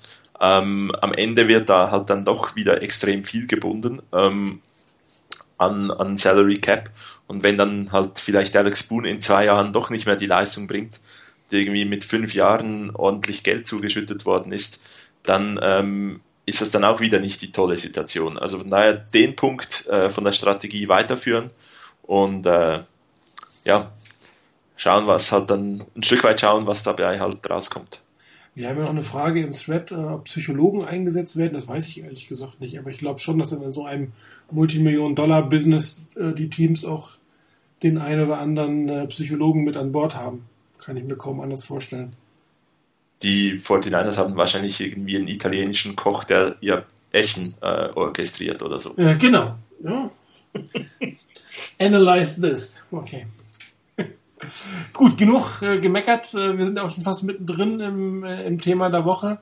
Ähm, Déjà-vu. Vielleicht, ja, ähm, Entschuldigung. Vielleicht man noch, weil wir auch schon ein bisschen über das gesprochen haben, die eine Frage, äh, glaube ich, von Rice 80, ähm, wen wir denn allenfalls als Ersatz die so uns vorstellen könnten. Nochmal, das, du warst gerade abgehackt. Ähm, die Frage nach dem potenziellen äh, General Manager Kandidaten, wenn Ja. man Bal Balky los wird. Also mir Gab's fällt ja im. Moment keiner ein, ehrlich gesagt. Da müsste man mal in der zweiten Reihe gucken von, von den ähm, von Teams, die wirklich gute äh, Personalarbeit gemacht haben, wer da nicht General Manager ist, sondern wer ähm, dort der, der Player Pro Personal Director, wie immer das heißt, der zweite Mann im, im, äh, im Personal Department. Da müsste man reingucken. Oder man versucht tatsächlich den Denver-Weg zu gehen und findet eine Galionsfigur, die noch ein bisschen was kann. Ich weiß nicht, wer es bei den Vorderländern sein könnte. Ob jemand, die, weil Elway macht den Job ja gar nicht schlecht. Also ich glaube, ähm, es käme darauf an, was man, was man will. Also will man wirklich einen richtig jungen Wilden haben, der sagt, okay, ich äh, also dem man auch entsprechend äh, zutraut, dass er das über, über eine ganze Zeit lang machen will und kann oder eher vielleicht einen Erfahrenen. Also ähm, bei den Erfahrenen ähm, ist beispielsweise, äh, ich glaube, ich habe eben mal geguckt, Scott Pioli ist beispielsweise Assistant General Manager bei den Falcons, ähm, der zumindest mal in seiner Zeit bei, bei den Patriots sehr erfolgreich gearbeitet hat und ähm, danach bei den Chiefs äh, am Anfang auch recht erfolgreich. Dann war die Cotton-Saison, den die Chiefs gespielt haben und dann ist er rausgeflogen dort. Ähm, also zumindest einer mit extrem viel Erfahrung in der NFL. Ähm, und auch äh, eigentlich jemand, wo man sagen würde, okay, der hat von einem der Besten gelernt, äh, von Bill Belichick. Also das wäre dann eher so eine Richtung oder ähm, wer auch noch, glaube ich, da ist, ist äh, Tom Hackert. Der war ähm, oder ist im Moment bei den Denver Broncos, Director of Pro Personnel und war ja vorher mal äh, General Manager der Cleveland Browns, was nicht so fun funktioniert hat. Davor bei den ähm, Philadelphia Eagles allerdings hat er äh, wiederum eine recht gute Zeit gehabt, zusammen mit Andy Reid. Ähm, also ich glaube, man könnte sowas in diese Richtung gehen. Ich, ein Wunschkandidat, den ich ziemlich gut finde, aber den man wahrscheinlich nicht bekommen wird, weil das haben schon andere vorher versucht, ist Eric DeCosta von den Baltimore Ravens. Aber ich glaube, der ist so mehr oder weniger als äh, Nachfolger von Ossie Newsom schon, äh, steht der schon in den, in den Startlöchern und äh, ja, habe ich mal gelesen, der hat wohl schon mehrere Angebote in den Jahren 2011, 2012 gehabt, war fast fast schon der General Manager bei den, bei den Seattle Seahawks in 2010. Und ähm, also von daher, so jemanden wird man wahrscheinlich nicht bekommen. Das wäre natürlich ein super, eine super Lösung. Ansonsten muss man wahrscheinlich eher auf Jüngere setzen. Also wer ähm, nächstes Jahr vielleicht keinen Job mehr haben könnte, der General Manager wäre Ryan Grigson von den Colts. Wobei er sich mit diesem Jahr jetzt nicht unbedingt Gefallen getan hat, was er so an Personalentscheidungen getroffen hat. Ansonsten wäre das sicherlich auch noch eine Option. Das wäre einer von den, von den möglicherweise gefeuerten GMs dann, meinst du? Genau. Ja. Also es wird sicherlich ziemlich viele Änderungen bei den Colts dieses Jahr geben. Ich glaube auch nicht, dass ähm, Chuck Pagano das Jahr, ähm, bei ihm darf man nicht sagen überleben, das passt nicht so gut, äh, das Jahr als Head Coach äh, zu Ende bringen wird und es soll eine relativ lautstarke Diskussion zwischen Grigson und Ursay gegeben haben. Also da wird sicherlich Änderungen geben bei den Colts. Das wäre sicherlich jemand mit einer entsprechenden Erfahrung. Wer vermutlich nicht zurückkommen wird, ist Scott McCluen. Ähm, oft bei uns auf dem Board als Scott McClueless verschrien, aber er hat das Team zusammengestellt, mit dem Harbo erfolgreich war. Das darf man einfach nicht vergessen. Zumindest zu einem großen Teil, ja. ja. Ja, ein anderer Kandidat, den ich auch schon öfters gehört habe, ähm, ist aus der Steelers-Organisation, ähm, Omar Khan. Ist, glaube ich, da die Nummer zwei. Ähm, wäre sicherlich auch als einer, ich denke, das, das wäre auch so ein Punkt wie, wie bei Eric de Costa, wäre es natürlich ein, ein Traum, wenn man ihn, ihn kriegen würde, ist aber eben aus den erwähnten Gründen vermutlich unmöglich. Ich denke, vom Profil her hätte ich gerne einen, ähm, der aus einer Organisation kommt, die jetzt doch vielleicht ein paar Jahre ähm, einen gewissen Erfolg hatte mit in der Draft, in der Free Agency, irgendwo ein, ein sinnvolles Team aufgebaut hat und da schon länger dabei ist. Dass irgendwie die, die äh, Teams, die jetzt mal eine gute Saison haben, äh, da gleich die Nummer zwei anschauen, das würde mir jetzt nicht so, ähm, wäre mir jetzt nicht so wohl dabei. Ähm, Kawakami hat, glaube ich, mal ganz böse gesagt, ähm, oder auf Twitter gesagt, dass es äh, dass er Zweifel hat, ob Chad York überhaupt weiß, wo eine äh, General Manager Suche zu starten ist. Und ähm, eigentlich dadurch, und wenn er eine startet, dass er dann so auf die Leute setzt, die er schon kennt, dass eigentlich die, die Auswahl vermutlich auf Joel Patton, die aktuelle Nummer zwei von, äh, ähm, von Trent Balky oder Tom Gamble fallen würde. Also ist man wieder einen befördert aus den eigenen Reihen. Genau, ja. ja. Also ja, wobei, wenn du, wenn du wirklich so einen, so einen clean Slave, einen richtigen Strich unter der Sache machen willst, macht das durchaus eher Sinn, auch nach draußen zu gehen. Natürlich, also ähm, eben, aber ähm, ob dann Chad York die überhaupt kriegt oder ob er dann irgendwo sich mit jemandem ähm, einlassen möchte, ist natürlich dann die große Frage. Aber wir werden vermutlich irgendwo ähm, Tage oder eine Woche oder so nach dem äh, Black Monday ähm, vermutlich schlauer sein. Also einer, der mir persönlich noch einfällt, was sein kann als äh, Coach, General Manager, wäre ähm, Bill Cower. Ich weiß nicht, ob ich ihn haben will, ehrlich gesagt. Er ist relativ lange raus. Aber ähm, irgendwann will er sicherlich auch mal zurück. Das will halt eine Position mit Macht. Er will so eine Doppelposition haben. Und das wäre jemand, dem, wenn der, wenn York den ähm, anheuern würde, der eben so voll, wie heißt das schön, Credibility geben würde. Also eine wirkliche Football-Person, die was vom Geschäft versteht, die sich auch vom York nichts sagen lassen wird, mit Erfahrung, mit Super Bowl-Erfahrung. Also das wäre jemand, den man auch der Fanbase relativ gut verkaufen kann. Ich bin mir nicht sicher, ob ich ihn haben will, muss ich ganz ehrlich sagen. ja, aber eben, wenn, wenn er sich von Chad York nichts sagen lässt, dann müsste man ihn ja dann wahrscheinlich nach etwa zwei Saisons wieder entlassen. Ja gut, aber vielleicht hat er gelernt. Ich meine, er wird ja auch älter und reifer. Also das ist genau, das ist glaube ich genau die Frage. Die Frage wird sein, ähm, wen man bekommt, bei, bei, wenn, man, wenn, wenn man denn überhaupt einen neuen General Manager sucht und auch holen wollte, wen man bekommt, hängt natürlich ganz stark davon ab, äh, inwieweit sich Chad York dort in das Tagesgeschehen einmischt und äh, mit irgendwelchen Tweets und irgendwelchen Äußerungen äh, und äh, irgendwelchen Ankündigungen, dass man ihn verantwortlich machen soll äh, und dann möglicherweise auf irgendwelchen Pressekonferenzen sich da in den Vordergrund spielt.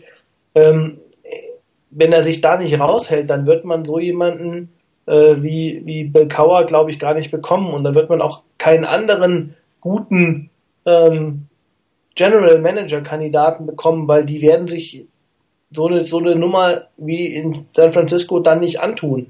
Also das wirkt unprofessionell. Und ja, ähm, wenn, wenn man wenn man wirklich vorwärts kommen will, dann muss man, also dann hoffe ich einfach, ich weiß ja nicht, aber inwieweit Eddie DeBartolo Jr. da noch äh, äh, Einfluss hat, aber das, der, da von dem kann er doch lernen und der hat doch eine Menge Erfahrung und hat auch viel mitgemacht und weiß eigentlich auch, wie man sich dann am besten verhält.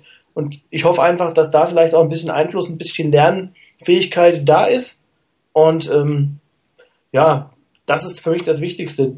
Er muss sich raushalten, er muss einen GM suchen und alles weitere dann den Leuten überlassen, die Ahnung von Football haben. Genau. Es kann sein, dass es ein Coach GM, das wäre ja auch noch immer eine Option. Auch da bin ich persönlich immer, finde eigentlich ein Vier-Augen-Prinzip nicht schlecht bei solchen Sachen.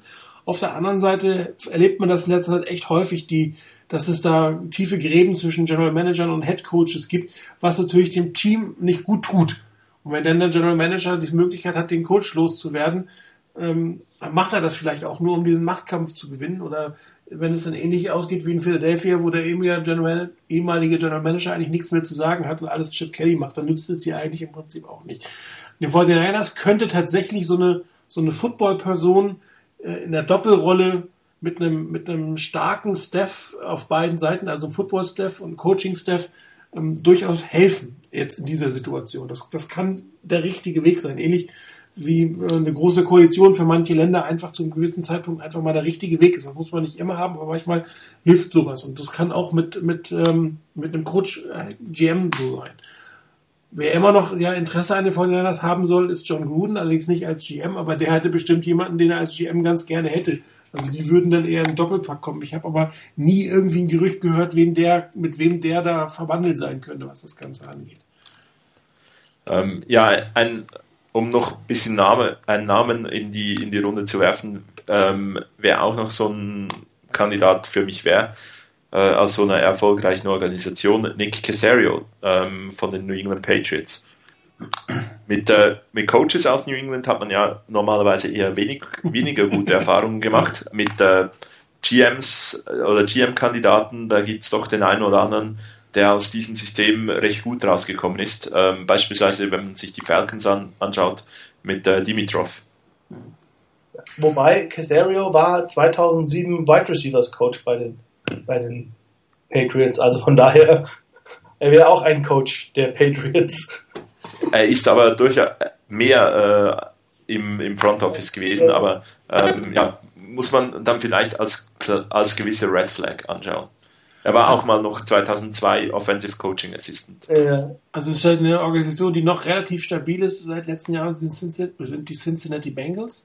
Ja, habe ich auch gesehen. Mit Marvin Lewis, äh, relativ lange Head Coach, äh, relativ gute Spieler geholt, ein bisschen Pech gehabt. Immer so der eine oder andere Spieler hat für den großen Erfolg gefehlt, aber sie sind schon seit äh, Jahren eigentlich oben mit dabei. Und der Bruder vom General Manager, ähm, Paul Brown, ist Vice President of Player Personal. Ich kann jetzt mit ihm nicht so viel anfangen, aber wenn man in so eine Organisation reinguckt, so eine stabile Organisation, das wäre was und sein Bruder wird wahrscheinlich noch relativ lange Präsident sein und der einzige Weg für Paul Brown aufzusteigen wird wahrscheinlich sein, das Team zu wechseln. Ähm, auch das wäre vielleicht eine Option, wobei ich ihn jetzt persönlich nicht so wahnsinnig äh, wahrgenommen habe, aber es ist halt eine der stabileren Organisationen in der NFL zurzeit, was man auch lange nicht über die ähm, Cincinnati Bengals sagen konnte. Ja, vor allen Dingen auch, ähm, also ist zumindest in den, in den letzten Jahren eine Organisation, die immer gute Leute über die Draft geholt hat. Ja. Also, ähm, also wenn du da guckst, wen die gedraftet haben, Dalton, Bernard Hill, AJ Green, Marvin Jones, äh, Tyler Eifert haben die gedraftet, ähm, Jake Fisher haben die gedraftet, äh, Andrew Smith, Andrew Windworth und so weiter. Das heißt nur die Offense. Carlos Dunlap. Also die haben wirklich, gut, sie haben Marcus Hand geholt, das, die Diskussion hatten wir ja schon, aber man kann auch mal daneben greifen. Ja gut, einer wäre, das wäre verkraftbar, meiner genau. Meinung nach. Genau. Ja, aber die haben tatsächlich relativ viele gute Sachen über die Drafts hinterher geholt. Also das ist. Denen in der Salary Cap, glaube ich, auch extrem gut da. Ja. Also, ähm, die haben einen guten Job gemacht. Also meiner Meinung nach äh, fehlt denen eigentlich in den letzten Jahren eigentlich nur ein konstant guter Quarterback. Also das hat halt Andy Dalton einfach nicht hinbekommen. So, das scheint diese Saison aber etwas anders auszusehen. Ja. Also für mich einer der Favoriten in der AFC im Moment. Bin, bin sehr auch gespannt, wie die, die wie, ähm, wie man die Saison äh, weiter fortsetzen wird bei den, bei den Bengals. Finde ich auch ein sehr interessantes Team, ja. Ähm, wo man sich, wenn man diesen Maßstab zugrunde legt, also dass man eine Organisation, die in den letzten Jahren, was das Team zusammenstellen betrifft, eine gut, durchaus auch nicht allzu schlechte Entscheidungen getroffen hat, könnte man auch beim Rivalen schauen.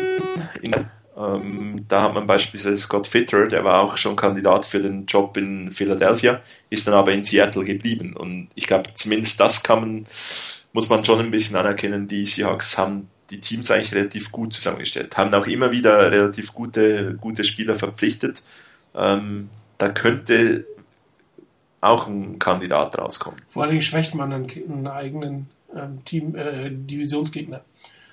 Auch die Cardinals wären übrigens für mich auch so ein Kandidat, die da durchaus ordentlich gespielt äh, oder ordentlich geführt sind im Moment. Ja, es sind gerade bei den Cardinals so ein Team, was irgendwie jahrelang ähm, eigentlich nur Kanonenführer für die Cowboys bekannt war, hat es tatsächlich geschafft, eine vernünftige Organisation auf, den, auf die Beine zu stellen.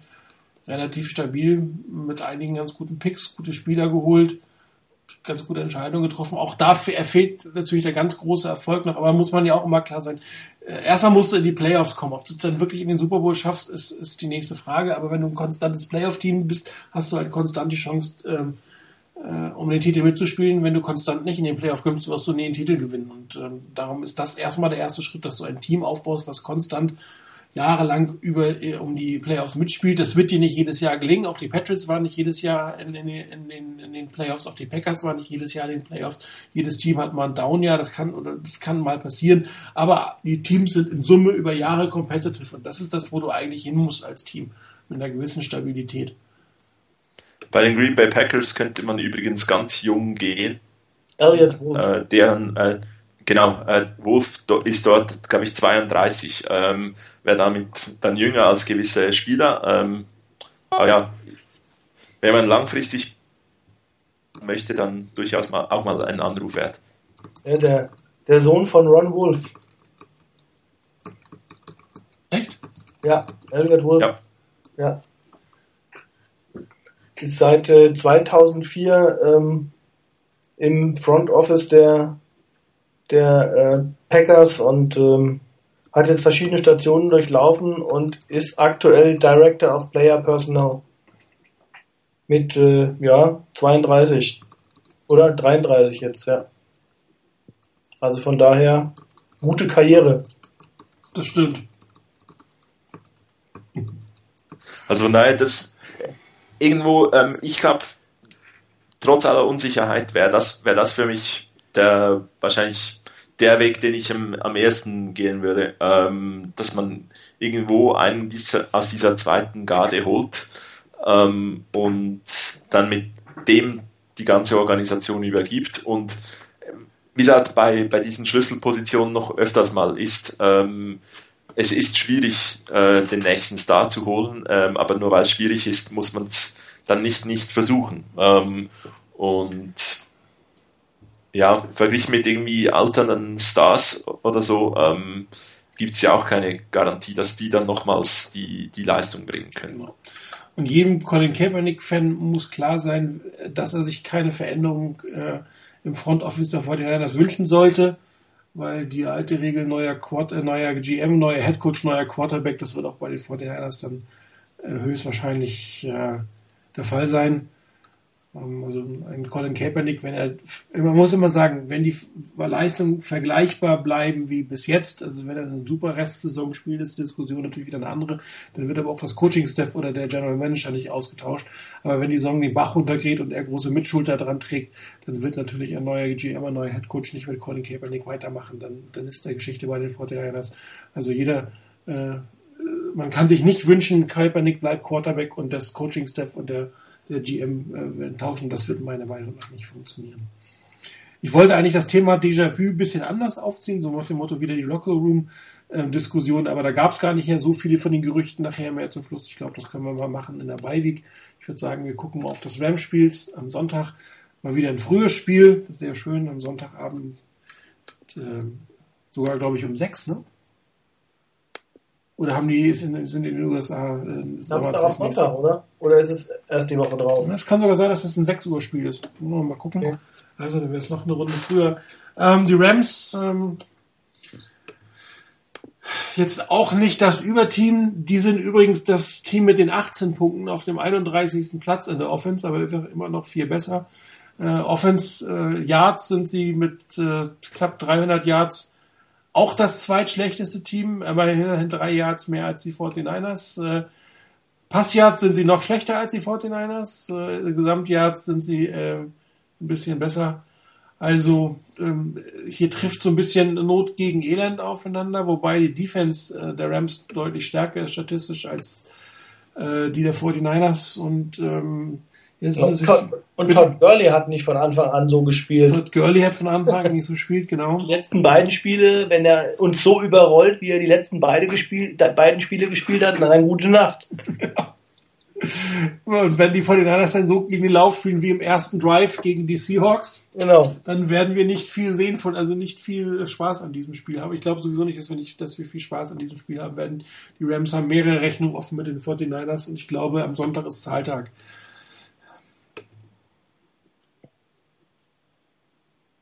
Seid ihr noch da? Ja, ich habe nur gedacht, der andere Chris. Äh, der ist heute schweigsam, ne? Ja. Ja, der überlegt sich gerade irgendwie einen Weg, äh, wie, wie wir vielleicht gegen die Rams gewinnen können. Ähm, denn ich glaube auch nicht so richtig daran. Ähm, vor allem deswegen, weil wir in den letzten Jahren mit den Rams schon öfters mal ein bisschen Probleme gehabt haben. Ich finde, die Rams sind auch so ein, ein solides Team, das glaube ich einfach so noch die eine Offseason weg ist davon mit den, mit den Cardinals ähm, die NFC West etwas umzudrehen. Äh, das könnte durchaus äh, interessant werden. Dann für diese Teams. Für uns vielleicht etwas weniger, weil es schwierig wird, ähm, einen schnellen Wechsel von, vom schlechtesten zum besten Team zu machen. Ähm, bei den, bei den Rams halt auch das Problem, die haben, sie haben ein gutes Laufspiel jetzt gefunden mit äh, Todd Gurley. Ähm, wahrscheinlich wird da es da ebenfalls ebenso wie äh, gegen die Seahawks eigentlich ganz wichtig, mal von vorne weg zu spielen. Also dass man halt früher Punkte macht und auch mal irgendwo einen guten Abstand dazwischen kriegt. Äh, bitte sieben Punkte und nicht nur drei. Genau, ähm, besser noch irgendwo äh, 14 Punkte statt nur drei. Also ähm, das wäre wär mal richtig toll. irgendwo, mir fehlen so diese, die an, mir fehlen die, die genügende Anzahl Ansätze oder Plays, wie gesagt, jetzt bei, aus so einem Spiel gegen die, gegen die Seahawks, ähm, wo man sagen könnte, okay, wenn man das irgendwo konstanter hinkriegt, ähm, noch et oder ich muss so sagen, wenn man das noch etwas konstanter hinkriegt, dann kann das was werden. Da macht man vielleicht dann auch die Touchdowns und nicht nur die Field Goals. Momentan machen wir ja mal, meist teilweise auch schon nicht mal mehr die Field Goals. Ähm, und deswegen, ich erwarte ein ganz, ganz schwieriges Spiel gegen die, gegen die Rams. Ähm, sehe auch gerade bei, der, bei ESPN ähm, unsere Statistik auswärts äh, 0-3, also die drei, Niederla drei Niederlagen auswärts. Ähm, spricht jetzt auch nicht so total was für, für unser Team. Und deswegen, ich befürchte leider, dass das äh, die nächste Niederlage wird. Ja, ich äh, befürchte das nicht nur, ich bin mir ziemlich sicher, äh, dass das die nächste Niederlage wird. Äh, für die Rams ist es einfach ein extrem wichtiges Spiel, weil gewinnt man das Spiel, hält man Anschluss und ist weiterhin im Rennen ähm, um den Divisionssieg. Äh, verliert man das Spiel und Arizona gewinnt, dann sind wieder zwei Spiele dazwischen. Äh, und das ist, glaube ich, in diesem Jahr einfach unglaublich schwierig, weil es wird wahrscheinlich so sein, dass wir tatsächlich nur der Sieger aus der Division äh, in die Playoffs kommt. Das heißt, ich äh, muss mich eigentlich jetzt in eine Position bringen, äh, um da möglichst vorne dabei zu sein und weiter wirklich dicht dran zu sein. Und wenn Arizona mal zuckt, äh, dass man dann auch zuschlägt und äh, dann Erster sein kann. Also deshalb glaube ich, St. Louis wird heiß sein. Ähm, was Martin eben schon gesagt hat, äh, man war in der Vergangenheit äh, häufig den 49ers unterlegen und vielleicht gibt es da noch ein paar offene Rechnungen. Und ähm, in den letzten Jahren hat man aber schon gesehen, dass die 49ers mit, insbesondere mit der Rams Defense große Probleme haben. Und äh, die Offense äh, der 49ers schon im letzten Jahr ja wirklich äh, sehr, sehr schlecht aussah. Und das noch unter anderen Vorzeichen. Ähm, von daher ich kann mir es einfach nicht vorstellen, wie man das, äh, wie man es hinbekommen soll mit äh, unserer Offense gegen eine wirklich auch gute Defense äh, äh, zu bestehen. Und ich glaube, jetzt äh, in der Situation, dadurch, dass man das Laufspiel bei den Rams so ein bisschen ins Rollen gebracht hat mit Todd Gurley und äh, zeigt, seinen Draftstatus da auch zu rechtfertigen. Ähm, ich glaube, wenn das ein bisschen konstanter passiert, dann wird auch weniger Druck auf Nick Foles sein und dann wird er als Quarterback auch besser spielen, äh, was er in den ersten Spielen nicht immer so gemacht hat, weil er auch sehr unkonstant gespielt hat, auch wie im letzten Jahr in, in, ähm, bei den Eagles schon. Also von daher mit einem guten Laufspiel und ähm, auch sonst mit, mit Spielern, die einfach den 49ers unglaublich Schwierigkeiten bereiten. Kleine, schnelle Spieler, wie, wie beispielsweise Taman Austin, ähm, das ist nichts, womit die 49ers in der Defense gut umgehen können. Und ich befürchte da leider nichts Gutes. Ja, ich pflichte dir dabei, ehrlich gesagt. Ähm, die 49ers hatten jetzt zwar zehn Tage Zeit, große Veränderungen hervorzurufen, nur ähm, in einem Roster scheint sie nicht zu geben. Ob man jetzt nochmal systematisch was verändern kann oder verändern will, weiß ich nicht. Ähm, was man vielleicht machen könnte, ist ein bisschen konstanter auf die Sachen setzen, die Erfolg bringen, wie zum Beispiel unterm Center zu spielen, Bruce Miller spielen zu lassen. Gegen die Seahawks hat er wieder nur zehn Snaps gehabt. Ähm, vielleicht einen Quinton Patton, äh, Quatsch, einen Bruce Ellington noch mal ein bisschen einzusetzen. Das sieht dann immer zwei Snaps, die gut aussehen und dann verschwindet er. Ähm, dass man irgendwie mehr auch auf Coaching-Seiten die Sachen versucht, die funktionieren. Also die, oder die schon mal funktioniert haben. Ob es Colin Kaepernick dann umsetzen wird, das ist die zweite Frage. Das wird man dann am Sonntag sehen, aber auch die Rams werden hier relativ viel Druck auf die Ola in der 49ers äh, ausüben und daher befürchte ich, dass das nicht viel besser aussieht als das, was wir so die letzten Wochen gesehen haben.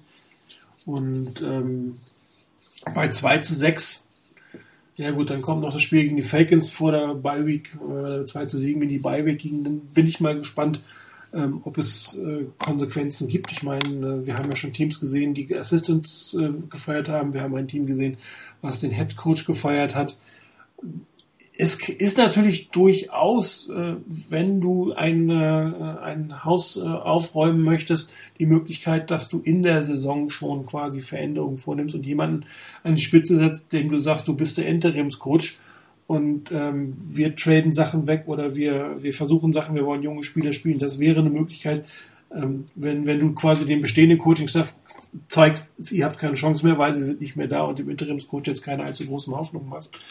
Ähm, ja, das Problem ist dann halt äh, so ein bisschen der, der Faktor, dass wenn du dann plötzlich wieder einen Coach hast, der, dem es eigentlich, äh, wo es nicht so drauf ankommt, äh, gewinnst du vielleicht noch ein paar Spiele mit Hurra-Football ähm, und dann am Ende plötzlich doch dich in den verliebst. Ja gut, klar, das kann dir natürlich immer passieren, ähm, aber dann hast du zumindest deswegen, 10 Picks geholt, weil du alle Leute weggetradet hast.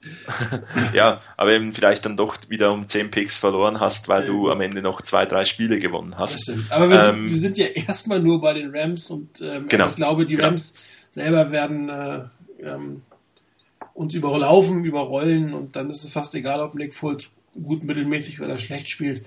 Ähm, die Defense wird sicherlich hier eine ähm, große Rolle spielen, wenn sie es schafft, ähm, Todd Gurley ein bisschen in den Griff zu bekommen und wenn sie es schafft, ähm, nicht gleich einen Touchdown zuzulassen und dann die Offense ist tatsächlich schafft, mal in Führung zu gehen. Chris, ich bin dabei dir, wenn du eine Chance hast, aus der Führung heraus mal zu spielen, könntest du auch gegen einen guten Gegner oder besser Gegner, der besser ist als du vielleicht bestehen, aber ähm, ich befürchte einfach, das fängt so an wie die letzten Spiele auch. Ich, ich, kann mir das ehrlich gesagt schwer vorstellen. Und das ist ja auch das Frustrierende der Sache, wenn du kaum noch vorstellen kannst, dass dein Team eigentlich irgendwie in der Lage ist, das zu reißen. Ähm, aber die Rams werden ein paar Rechnungen an diesem Wochenende bezahlen wollen. Ich habe gerade nachgeguckt, das Spiel ist um 19 Uhr, also die USA stellt jetzt von Samstag auf Sonntag auf Winterzeit um. Ähm, dementsprechend, ähm, ich bin fast äh, geneigt, äh, zweistellig gegen die 49ers zu tippen, also 10 Punkte verlieren. Ich gehe mit und äh, erhöhe um einen. Erhöhe, erhöhe auf 14. Das muss ich fast noch über, übertrumpfen. Ähm, 15. Okay. Ich glaube, das war einer der negativsten Pick, die wir seit langer Zeit hatten. Aber äh, ich, ich, ich meine, man muss halt auch mal so im Einzelnen hingucken und sehen, wo haben die Rams ihre Stärken. Also gucke ich mir zum Beispiel an ähm, die Defensive Line der Rams und schaue mir da die beiden Defensive Tackle an in der Mitte, Michael Brockers und Aaron Donald. Da wird mir ganz äh, flau im Magen, wenn ich dann an ähm, Marcus Martin und äh, die beiden Guards denke, auch Ben Boone auf der einen Seite ganz okay gespielt hat, aber auf der anderen Seite Martin und, äh, und ähm, Jordan Derry, wenn, wenn Tiller wieder nicht regelt, also wenn er nicht komplett spielen sollte. Aber in dem Bereich, äh, die werden, also da werden die, die Defensive Tackle Kreise um die, um unsere O-Liner laufen und werden immer noch äh, als Erster am, am, am Ball sein. Also auch Chris Long gegen Eric Pierce ist jetzt nicht yes. unbedingt das Matchup, was du haben möchtest. Nein. Robert Quinn gegen, gegen ähm, Joe Staley, das ist vielleicht noch unentschieden. Ja. Aber das ist, ich meine, das, das ist, das muss man sich überlegen. Auch ähm, da, das ist ein Wahnsinnsdruck. Und ich habe nur gehört, Ogletree ist wohl Season-Ending ja. oder ist auch zumindest auf IR. Ja. Aber ähm, auch der Rest der Defense ist unglaublich stark. Ähm, auch die, die Linebacker, die noch da sind. Vor allen Dingen, man hat auch Tiefe in der Rotation bei den Rams ähm, auf den, auf den Pass-Rush-Positionen. Ähm, also dass da, da kann auch ein William Hayes, glaube ich, ist das reinrotieren. Ähm, der war Nick Fairley auf Defensive Tackle. Nick Fairley auf Defensive Tackle. Also ähm, ja, wie gesagt, da wird mir Angst und Bange, ehrlich gesagt. Und äh, ich sehe auch da Colin Kaepernick wieder rennen. Ähm, ob jetzt zu früh oder zu spät, lasse ich mal dahingestellt sein oder richtig. Aber ähm, ich glaube, auch da wird es darauf hinauslaufen. Und ähm, dass das, was wir vorher schon auch in anderen Spielen mal gesagt haben, was du eben gesagt hast, äh, gegen so eine gegen so eine Situation spielen die Teams, die einen guten Gameplan haben, schnelle Pässe, äh, Slants, wo man wirklich auch präzise sein muss und dann auch äh, den Ball schnell loswerden muss. Ähm, das wäre so ein Mittel für mich, wie man, wenn man schon eine schlechte O-Line hat oder eine, eine wackelige O-Line, äh, wie man gegen so, so, ein, äh, so eine gute ähm, Defensive Line bestehen kann. Aber wenn das eben nicht passiert und selbst wenn es gecallt ist und der Quarterback setzt sich um, dann sehe ich schwarz für so ein Spiel und dann wüsste ich auch nicht, warum sich 14 Punkte nicht realisieren lassen. Das stimmt. jo, dann Chris, Game of the Week. Ja, Game of the Week ähm, ist, glaube ich, auch äh, richtigerweise angesetzt ähm, als Sunday Night Game.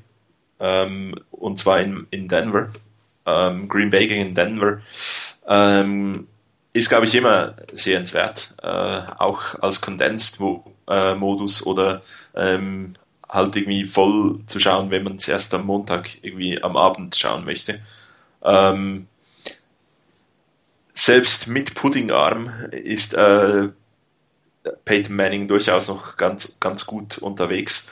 Ähm, bringt immer mal wieder einen, einen guten, äh, guten Pass und die Defense der, der, äh, der Broncos natürlich, wird natürlich eine ganz, ganz äh, heftige Challenge werden für, für Aaron Rodgers. Tippe aber dennoch auf den Sieg der, der Packers. Ja, Chris, was andere Chris in diesem Fall, was passiert sonst so in der West? Hallo? Ich höre dich nicht. Bist du noch da? Ah ja, doch, da, ich hatte gerade das Mikro mal jetzt halber auf stumm geschaltet. Ich habe gerade gesagt, wir haben ja äh, die Hälfte der NFC West schon abgearbeitet mit dem Spiel der 49ers gegen die Rams. Ähm, das andere Spiel, glaube ich, also eines der anderen Spiele ist, äh, ja, bin ich mal gespannt, dürfte eine klare Angelegenheit werden, meiner Meinung nach. Arizona gegen Cleveland. Erwarte ich zumindest, dass das, äh, auch wenn Cleveland in der Defense gut ist, ähm, ich glaube, Arizona ähm, werden sie insgesamt, glaube ich, als Team nicht halten können, auch wenn das Spiel selber in, ähm, in Cleveland ist. Ähm, also dürfte für mich eine klare Angelegenheit sein für Arizona. Und ähm, das zweite Spiel wird dann sicherlich einfach von der Partie, von der Paarung her interessant. Das sind die Seahawks, die in Dallas antreten müssen. Ähm, von daher, äh, ja, da wäre das ein tolles Spiel gewesen, wenn äh, die Cowboys vollzählig wären. Interessant wird mit Sicherheit äh, das äh, Spiel sein, Richard Sherman, oder das, das die Paarung Sherman gegen, gegen Des Bryant. Spielt er Sonntag? Ich habe gehört, er soll spielen. Ähm, das war so die letzte Info, die ich, die ich mitbekommen habe. Und ähm, also wenn das dann wäre, wenn das dann zu dieser Paarung kommt, dann wird es mit Sicherheit interessant werden. Das ist wohl wahr. Aber ja, ich glaube auch hier, ähm, Dennis hat einfach äh, ja die Problematik ohne ohne Romo mit dem Backup Quarterback ähm, aufzulaufen, dann hat man eigentlich in der hat man es in der NFL schwer. Also und die haben eine der besten Linien der Liga. Ja, also das ist auch keine Frage und ich glaube auch jeder, ähm, also von hinter der anderen Linie hätten beide. Also ich glaube, Matt Castle hat letzte Woche gespielt ja. und ähm, davor hat Brandon Whedon gespielt. Ähm, und also ich glaube, hinter anderen Linien wären die wahrscheinlich noch übler untergegangen.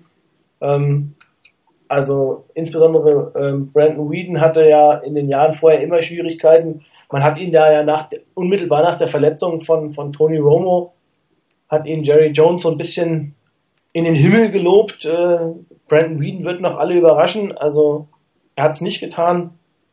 Also ich glaube, das Spiel werden die Seahawks gewinnen. Ja, dem ist nichts zuzufügen.